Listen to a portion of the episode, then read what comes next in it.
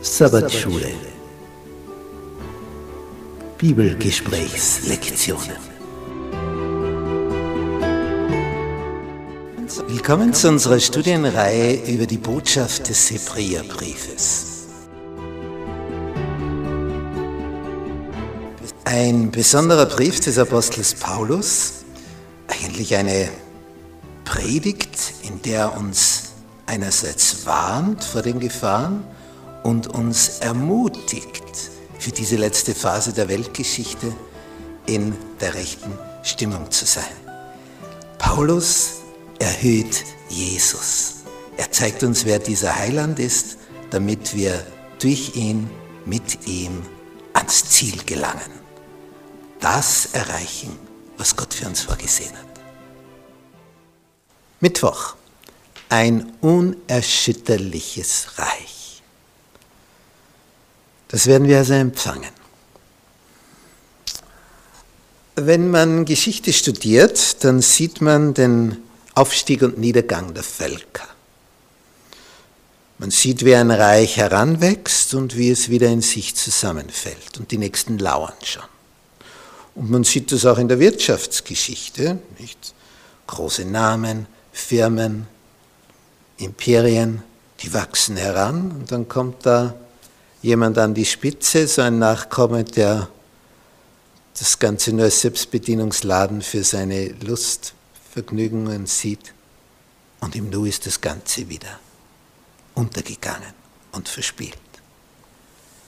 Manche verspielen das buchstäblich.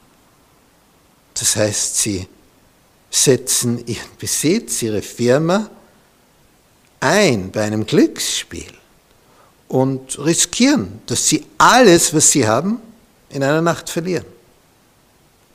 In der Hoffnung, noch mehr zu gewinnen, als was sie schon haben. Aber diese Hoffnung erfüllt sich meist nicht, sondern das Gegenteil tritt ein. Sie verlieren alles, was sie haben. Und kommen dann nach Hause und teilen der Ehefrau mit, äh, ja, letzte Nacht, eigentlich gehört uns nichts mehr. Verrückt. Aber wenn du spielsüchtig bist, ja, die Sucht, die hat dich im Griff. Und dann ist hier die Rede, und das ist jetzt der Unterschied, wo hier doch alles so vergänglich ist und so ein Haschen nach Wind, ein unerschütterliches Reich werden wir empfangen. Also was für ein Gegensatz. Unerschütterlich? Hier wird jedes Reich irgendwann erschüttert. Und wer ist heute noch so fest? Nicht heute regiert einer, morgen ist er weg, nicht mehr da. Diese Veränderungen, die hier ständig passieren, ist immer nur eine Frage der Zeit. Und wenn man denkt, na, das Reich dauert ewig, auch das vergeht. Die Römer waren sehr, sehr lang, aber auch sie sind untergegangen. Und wenn ein Reich sich seinem Ende nähert, dann fangen die Regierenden an, meistens seltsam zu handeln und zu agieren. Mit ihren Gesetzen, ihren Vorschriften, ihrer Machtausdehnung und ihrer Verschwendung der Ressourcen. Es zeichnet sich dann schon ab, das kann so nicht lang gut gehen. Und so war es dann auch immer. Es gibt gewisse Kriterien, wie ein Volk in die Höhe kommt und wie es wieder untergeht, wie ein Staatsgebilde wächst und wieder in sich zusammenfällt. Und all diese Reiche, die Geschichte dieser Reiche ist ein Kommen, ein Gehen, ein Kommen, ein Gehen. Und immer nur die Frage, wie lang bleibt es?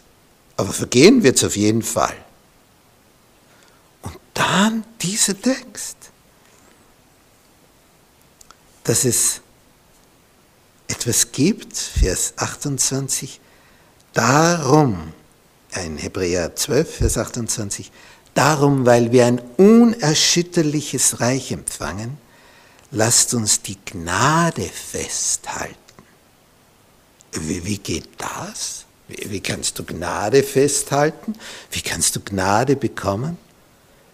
Ja, lasst uns den festhalten, uns an dem festhalten, der die Gnade gibt. Jesus. Lasst uns die Gnade festhalten, durch die wir Gott auf wohlgefällige Weise dienen können, mit Scheu und Ehrfurcht. Gott ist ja nicht ein Kumpel.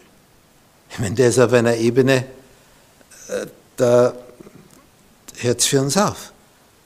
Und er will uns aber dort haben, wenn wir die Bedingungen erfüllen.